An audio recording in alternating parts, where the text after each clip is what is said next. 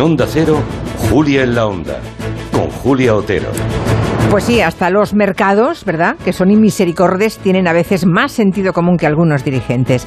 Solamente han pasado 10, 11 días desde que Liz Truss, la sucesora de Boris Johnson, anunció su histórica rebaja fiscal, la mayor de la historia de Gran Bretaña. En lugar de celebrarlo, el mercado hizo sus cuentas y se preguntó, pero bueno, ¿cómo van a pagar los británicos en época de no crecimiento económico y con inflación disparada la enorme deuda del Estado si encima deja de recaudar miles de millones de libras? La respuesta a las dudas de los mercados fue el desplome de la libra, casi el colapso de la economía y la intervención del Banco de Inglaterra para salvar nada menos que los planes de pensiones de millones de británicos. El tecnicismo que mejor describe lo ocurrido allí sería el de un pan como unas hostias. Y lo que es peor para cualquier político, el derrumbe de sus expectativas electorales. Los Tories se hundieron en esos sondeos.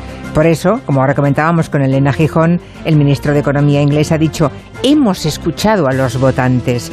Resultado, el gobierno británico ha anunciado que desiste de rebajar esos impuestos a las rentas más altas, las que ganan más de 150.000 libras anuales, aunque sí mantiene de momento las demás. A partir del caso británico, nos preguntamos si podemos aprender algo de él en general y en España en particular, sobre todo aquellos cuya única respuesta a cualquier circunstancia económica adversa siempre es la misma y única, rebajar impuestos.